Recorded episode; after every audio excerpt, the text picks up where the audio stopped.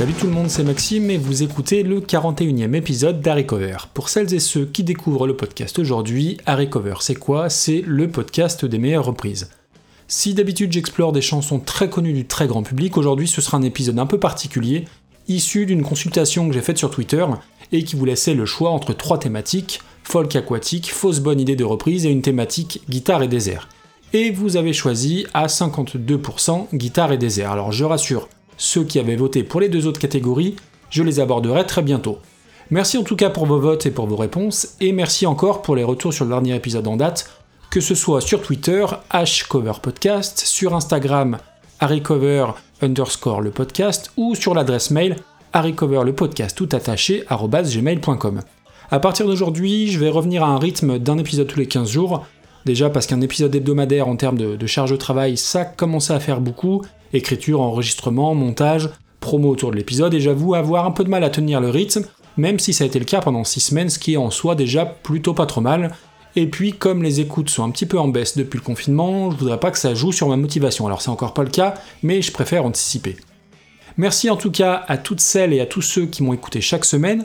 Je compte sur vous pour faire la promo du podcast autour de vous en en parlant à vos proches, en commentant le podcast sur toutes les plateformes disponibles, dont Apple Podcast et ses fameuses 5 étoiles. Donc vous avez voté pour les grosses guitares et le désert, et je dois presque dire que c'est le choix qui m'arrangeait le moins, parce que c'est l'épisode qui allait quelque part me demander le plus de boulot de préparation. Mais la démocratie a parlé, et en cela, impossible de faire machine arrière, et puis ça faisait un petit bout de temps que je voulais parler de toute façon de cette thématique-là et de ce genre musical-là on va avoir affaire à deux formations très importantes en termes d'influence transgénérationnelle, si je puis dire, avec certes des carrières et des fortunes assez diverses, mais qui ont chacun affronté toute une tripotée de groupes, des plus obscurs aux plus célèbres.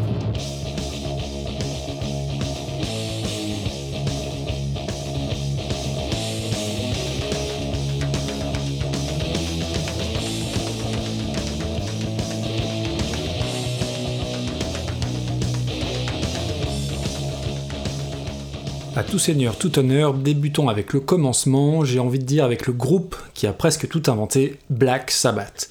Alors oui, j'en ai déjà parlé deux fois, dans l'épisode 7 où les Cardigans reprenaient Iron Man, et dans l'épisode 14 où Cake et Face No More reprenaient War Pigs. Je vais donc partir du principe évident que vous connaissez ces deux épisodes absolument par cœur, et je vais donc essayer d'apporter quelques nouveautés par rapport à ce que j'avais déjà dit. On dit souvent que les trois pères fondateurs du metal ou du hard rock moderne sont Deep Purple, Led Zeppelin et Black Sabbath. C'est sans doute vrai. Les puristes diront peut-être que le premier morceau de hard rock est Helter Skelter des Beatles, en 68, et ils n'ont pas forcément tort, mais ils ne l'ont pas composé en ayant la prétention d'inventer un style. Donc les trois groupes précités ont vraiment démocratisé le genre, et si les trois continuent d'influencer la musique hard rock et la musique metal, Black Sabbath c'est sûrement le groupe avec l'aura la plus large, je m'explique. Là où l'héritage de Deep Purple et Led Zeppelin va essentiellement concerner des groupes dans leur exacte droite lignée et qui évolueront dans des sphères toutes très proches, l'héritage de Black Sabbath va être bien plus large et bien plus diffus. On va revendiquer leur influence aussi bien dans la scène rock traditionnelle, j'en parlais pas plus tard que la semaine dernière avec les Rival Sons, que dans la scène metal, même celle dite extrême. Black Sabbath a même posé les bases de plusieurs sous-genres, du doom metal en passant par ce qui nous intéresse aujourd'hui, le stoner.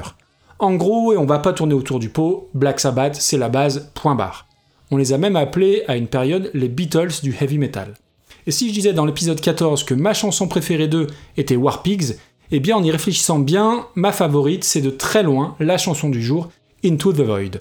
Déjà, parce qu'elle est sur mon album favori du groupe, Master of Reality, leur troisième album en un an et demi, sorti en 1971, c'est un album court, brut, dénué de toute expérimentation, mais c'est un putain de catalogue de riff ultime de la part du guitariste Tony Iommi. Et comme chacun le sait, c'est aussi le meilleur line-up de toute leur histoire. Alors oui, petite précision, Black Sabbath a eu d'autres chanteurs, de Ronnie James Dio à Ian Gillian, qui était en soi de meilleurs chanteurs qu'Ozzy Osbourne, mais qu'on vienne pas m'emmerder avec ça, Black Sabbath c'est Geezer Butler, Bill Ward, Tony Iommi et Ozzy Osbourne.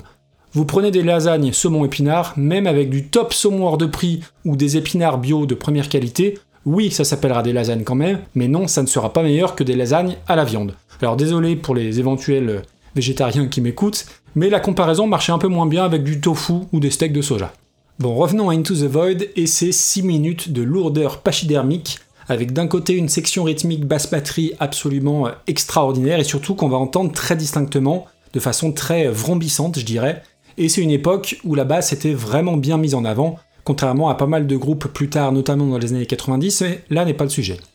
Et pour en revenir à cette notion de pionnier, là où des Led Zeppelin et Deep Purple jouaient vite et fort, les Black Sabbath vont prendre le contre-pied en jouant certes fort, mais en jouant surtout lentement. Ils ont toujours placé à cette époque l'ambiance et l'atmosphère euh, pesante avant toute forme de démonstration technique. Et cette lenteur, qui est associée au son très lourd, très grave du groupe, accentue clairement l'effet de chape de plomb qui s'abat sur nos épaules. Pour rappel, ce son si caractéristique vient entre autres du fait que Tony Iommi, dès le départ, a descendu l'accordage de sa guitare d'un ton et demi pour diminuer la tension des cordes sous ses doigts, lui à qui il manque deux bouts de phalange. Et puis, quand je disais tout à l'heure que l'album Master of Reality était un vrai catalogue de riffs de la part de Tony Iommi, eh bien Into the Void, ce serait un petit peu la double page centrale. C'est vraiment un morceau incroyable qui va proposer des riffs à tiroir, comme si plusieurs bouts de chansons s'imbriquaient très naturellement. Entre le riff d'intro et ce qui se passe ensuite, c'est très différent, et même la structure de la chanson est particulière et ne respecte pas la trop classique construction couplet, couplet, refrain. Alors je vais pas en dire plus sur Black Sabbath parce qu'il se pourrait bien que j'en reparle à l'occasion, hein, vu le nombre de très bons groupes qui les ont repris, et donc pour savoir de quoi on parle, écoutons donc une partie de ce petit bijou.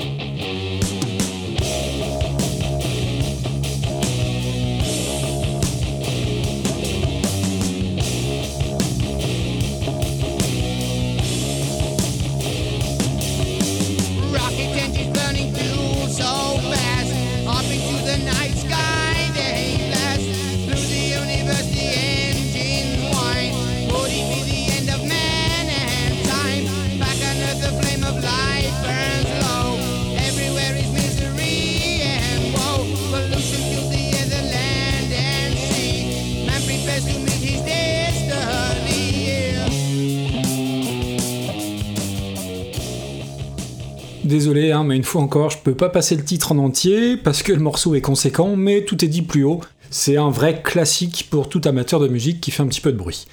Et pour conclure sur Black Sabbath, quand on pose la question quels sont pour vous les 5 meilleurs albums de l'histoire du heavy metal à Scott Ian, le guitariste d'Anthrax, il a cette réponse très simple et révélatrice de l'importance des Anglais puisqu'il répond c'est facile, c'est tout simplement les 5 premiers albums de Black Sabbath.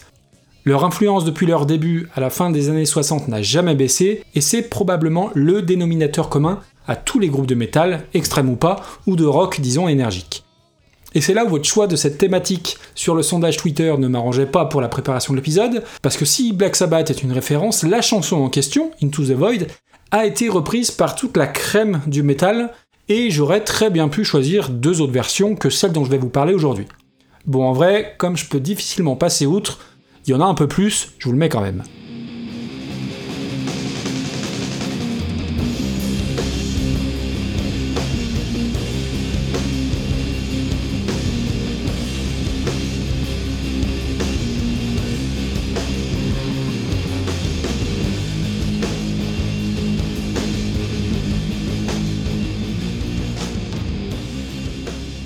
Pour la reprise, on part à la fin des années 80 à la rencontre du chanteur John Garcia, du batteur Brand Bjork et du guitariste Josh Homme, qui se connaissent depuis leur enfance et qui, à l'instar de n'importe quelle bande de potes, vont monter rapidement leur premier groupe en 1987. Un groupe d'abord baptisé Katzenjammer, gueule de bois en allemand, tout un programme, mais qui vont se rebaptiser rapidement Sons of Chaos, du nom d'un personnage du jeu de rôle Donjons et Dragons. L'idée de nos trois fumeurs de weed, bientôt rejoints par le bassiste Nick Olivieri, consiste surtout à jammer ensemble et à organiser ce qu'on appelle des generator parties. Et ces generator parties font partie des histoires dingues du monde du rock'n'roll, une sorte de légende urbaine, parce qu'en gros, tout le monde en parle mais personne n'y a réellement assisté. Alors les generator parties, qu'est-ce que c'est? Ce sont des concerts plus ou moins improvisés, dans le désert californien, loin de toute civilisation et de forces de police, à l'aide de groupes électrogènes pour faire marcher les instruments, et où on trouvait aussi dans les études de guitare sans doute pas mal de substances récréatives. Et là, on est en plein dans l'illustration même de toute l'imagerie autour du stoner, la fumette, la poussière, la moiteur, le sable chaud et le soleil brûlant. Et c'est exactement ce qui nous saute aux oreilles quand on écoute la musique du groupe, cette sensation d'étouffement sous un climat caniculaire avec une ambiance sans tambon et la weed et l'huile de vidange. On se croirait presque dans une sorte de western où des vautours rôderaient au-dessus des carcasses d'animaux.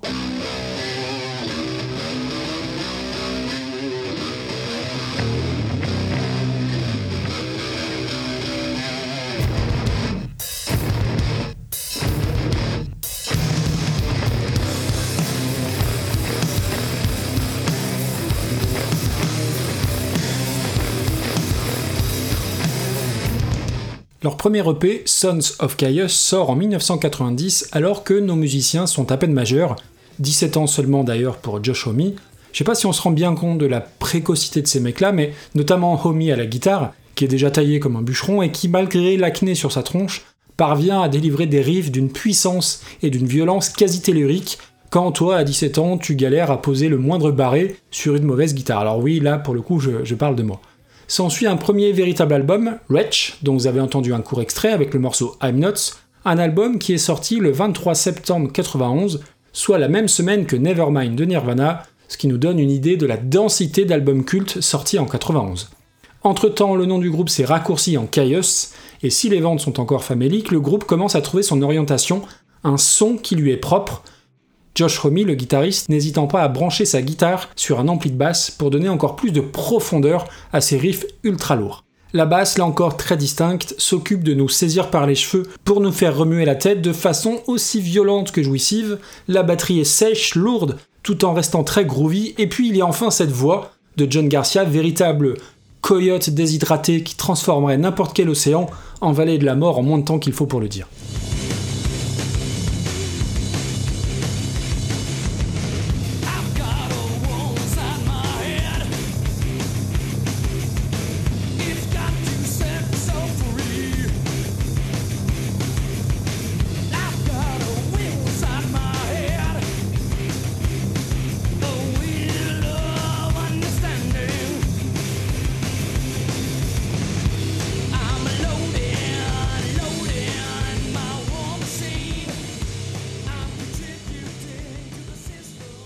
S'ensuit un deuxième album, Blues for the Red Sun, au nom encore très raccord avec leur musique, un album qui avec un peu de recul est absolument démentiel et qui permet au groupe d'accéder à une vraie notoriété, bien aidé par un de leurs potes, un certain Dave Grohl, à l'époque batteur de Nirvana, qui les aidera à s'incruster sur une tournée de Metallica en 93. Le groupe s'éloigne enfin du punk un peu juvénile des débuts pour gagner en densité, en épaisseur et tout simplement aussi en expérience. Le bassiste Nick Olivieri quitte Caius à peu près à cette époque et est remplacé par Scott Reeder, bassiste extraordinaire et qui a son importance dans le nouveau son déserto-cosmique de Caius. Et on retrouve nos quatre fumeurs de weed prêts à en découdre, si ce n'est pour révolutionner le monde, pour marquer au fer rouge l'histoire de la musique, avec la sortie de leur troisième album que l'on appellera communément Welcome to the Sky Valley. Et là, c'est une déflagration qui va encore plus loin que Blues for the Red Sun.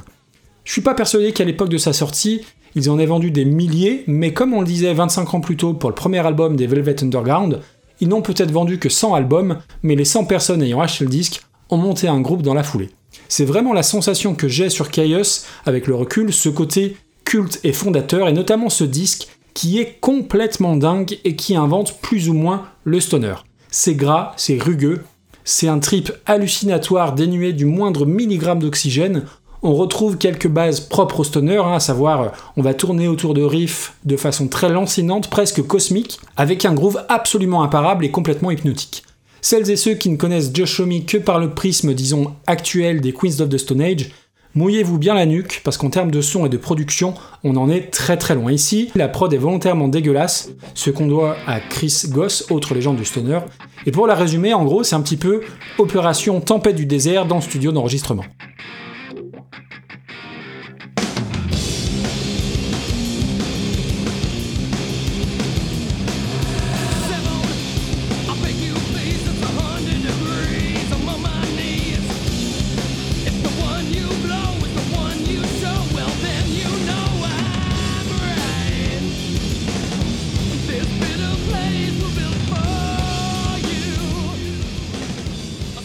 C'était un tout petit morceau de 100 Degrees extrait de ce fantastique, fort et très intense disque qu'est Welcome to the Sky Valley. Alors moi j'ai connu ça avec un peu de retard, on va dire au début des années 2000, parce que si j'ai commencé à m'intéresser à ce genre de musique vers 95-96, on ne se rendait pas compte à l'époque de l'impact de Caius. Et ce disque particulièrement aura une portée similaire à ce que je disais en début d'émission sur Master of Reality de Black Sabbath, avec lequel je trouve l'affiliation évidente. La différence entre Black Sabbath et Caius, c'est que Caius aura été une vraie météorite sur moins de 10 ans, là où Black Sabbath n'a jamais cessé d'exister, même si, sans mauvais jeu de mots, ils ont eu plusieurs traversées du désert. Caius ferme donc ses portes en 95 après quelques changements de musiciens, avec un dernier album au nom prémonitoire And the Circus Leaves Town, et le cirque quitte la ville. Au revoir et merci. Enfin non pas complètement, puisque l'ami Josh Homme a de la suite dans les idées et qu'il a déjà un nouveau projet, intitulé Gamma Ray, et il se dit que ça serait peut-être judicieux de sortir un split EP avec une moitié comportant des morceaux de Caius et une seconde moitié avec des chansons de son nouveau groupe. C'est sur ce split EP qu'on retrouvera leur reprise d'Into the Void, la chanson du jour. Mais avant cela, continuons d'évoquer l'héritage de Caius. Désolé pour la nouvelle métaphore un peu douteuse, mais l'éclatement de Caius, c'est en quelque sorte l'éclatement de l'URSS. Il va entraîner toute une tripotée de petites formations, tout issues du Serail Caius avec un langage commun et avec certains contours en commun. D'un côté, le chanteur John Garcia ira hurler dans plusieurs projets, Unida, Slowburn entre autres, puis finira par fonder son groupe Hermano, puis sortira des disques sous son nom. L'ex-batteur de son côté, Brank Bjork, filera chez Fu Manchu, autre groupe de stoner légendaire, et enfin, comme on l'a dit juste avant, Joe Shomi a déjà monté son groupe, emportant avec lui l'ancien bassiste Nick Olivieri. Concernant le nouveau groupe de Joe Shomi, Gamma Ray, il va vite être obligé d'en changer le nom, pour une bonne raison, il est déjà pris par un groupe de power metal allemand déjà bien installé. Et avouons que Queens of the Stone Age, c'est un nom qui sonne quand même vachement plus badass.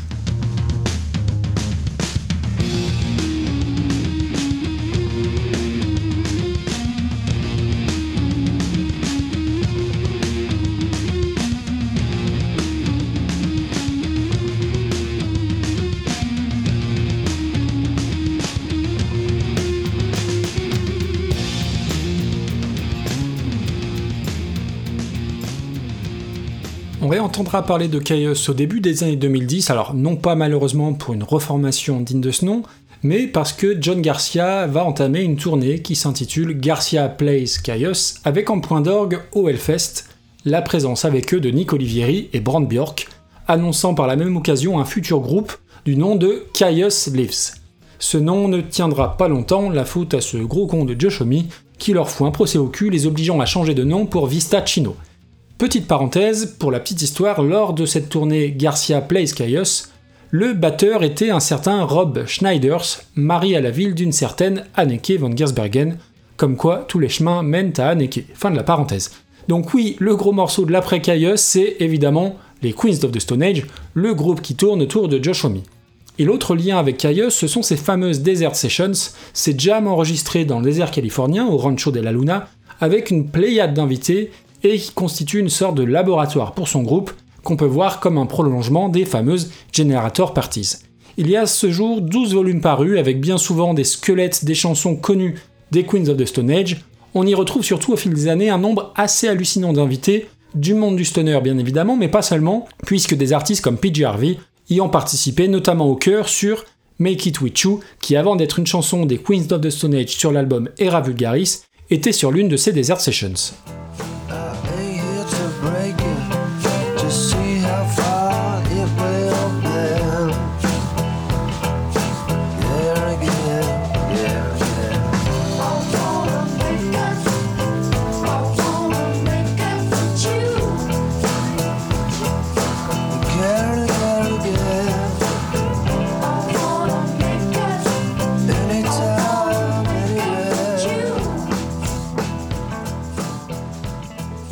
Alors je vous ferai pas la liste des invités qui ont participé de près ou de loin à ces Desert Sessions, en gros ça va des membres de Marilyn Manson à Scissor Sisters, mais d'une manière générale c'est un peu le all-star game de tout ce que compte la côte ouest américaine comme musicien de rock talentueux. Et pas que la côte ouest désertique ou californienne, puisqu'on va y retrouver aussi la participation de musiciens de la scène grunge de Seattle, notamment Ben Shepard, bassiste des mythiques Soundgarden. Shepard apparaît sur les 4 premiers volumes des Desert Sessions, ce qui me permet une transition parfaite avec Soundgarden, qui est un des 4 fantastiques du grunge de Seattle, avec Nirvana, Alice in Chains et Pearl Jam. Je vous en parlerai plus en détail dans un prochain épisode, mais figurez-vous que Soundgarden ont eux aussi repris Into the Void.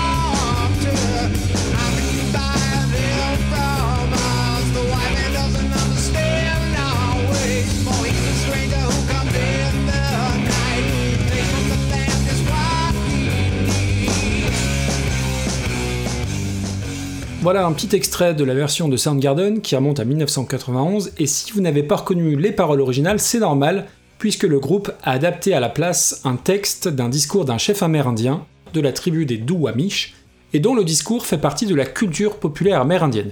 Petite précision importante, le chef en question s'appelle Chief Seattle, et qui a donc donné son nom à la fameuse ville américaine. Alors je fais le malin, mais j'ai appris ça en, préparant l'épisode. Revenons à notre stoner, je disais tout à l'heure que Kaios était plus ou moins l'instigateur de ce genre musical, en réalité c'est un peu plus complexe que ça. Et comme toute nouvelle étiquette musicale, chacun y va de sa petite liberté quant à la paternité du style. Pour certains, l'album Master of Reality de Black Sabbath en 71 est LE premier album de Stoner. Comme quoi, je n'avais pas complètement tort quand je parlais de filiation directe tout à l'heure. Mais les Black Sabbath sont anglais, et la notion de désert étant très importante dans l'imagerie stoner, difficile de les désigner comme inventeurs du stoner ou du desert rock. Qu'ils l'aient inspiré et qu'ils aient défini certains contours, c'est évident, mais pour la personnalisation du stoner, revenons aux États-Unis. Pour d'autres observateurs, ce serait Soundgarden qui serait le premier représentant de stoner rock aux US, avec leur premier album éponyme en 1988. On parle aussi du groupe Sleep, légende du genre, eux aussi originaires de Californie, et dont l'album Holy Mountain en 92 est considéré comme une étape importante dans le stoner, au même titre que les premiers Kaios.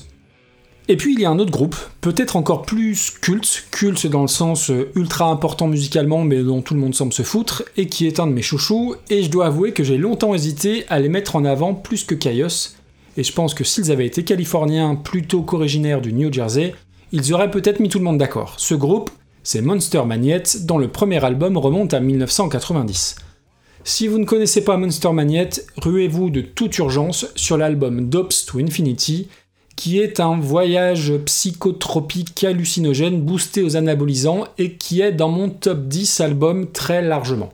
Et si je vous parle aussi aujourd'hui de Monster Magnet, ce n'est pas juste pour leur importance dans le stoner, mais surtout parce qu'ils ont participé à un album hommage à Black Sabbath qui s'appelait Nativity in Black, sorti en deux volumes en 1994 et en 2000, et Monster Magnet a participé au volume 2 en reprenant, je vous le donne en mille,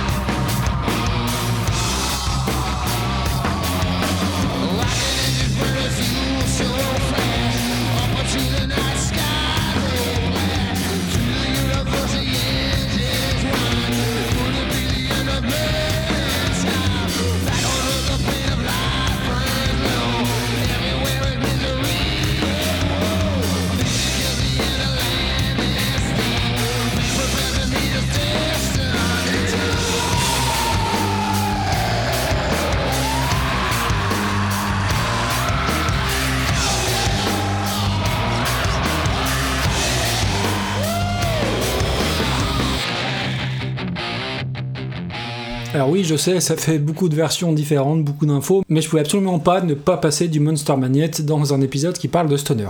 Je vous mettrai tous les liens dans les notes de l'épisode, j'espère juste que j'aurai assez de place pour tout mettre. Revenons à Chaos et à l'héritage du stoner. Alors oui, la suite la plus évidente, en tout cas la plus lucrative, j'en ai parlé, ce sont les Queens of the Stone Age de Josh Homme.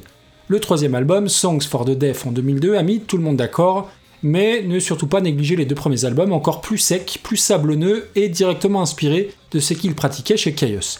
Il a par la suite incorporé un peu plus de mélodie dans les compos, plus d'arrangements aussi, donnant un côté sans doute un peu plus euh, mainstream à la musique du groupe.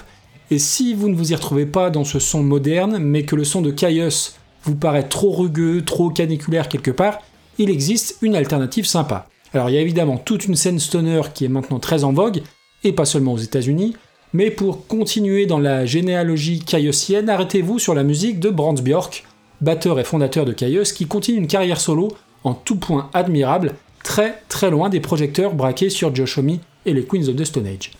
Ce type-là est l'incarnation de la coolitude absolue, qui sort à peu près un disque par an, que pas grand monde n'achète d'ailleurs, mais qui incarne cet esprit cool et surtout qui transpire la sincérité. Alors sur certains albums, il fait absolument tout tout seul, instruments et voix, et si ça n'est jamais révolutionnaire, c'est toujours très très réussi. Je vous mets un petit bout de l'album Tao of the Devil, et je vous mets au défi de ne pas vous imaginer quelque part dans l'Ouest américain, petit chapeau vissé sur la tête, on va dire un cocktail à la main pour être politiquement correct, au bord d'une piscine, en remuant la tête tranquillement ou en tapant du pied.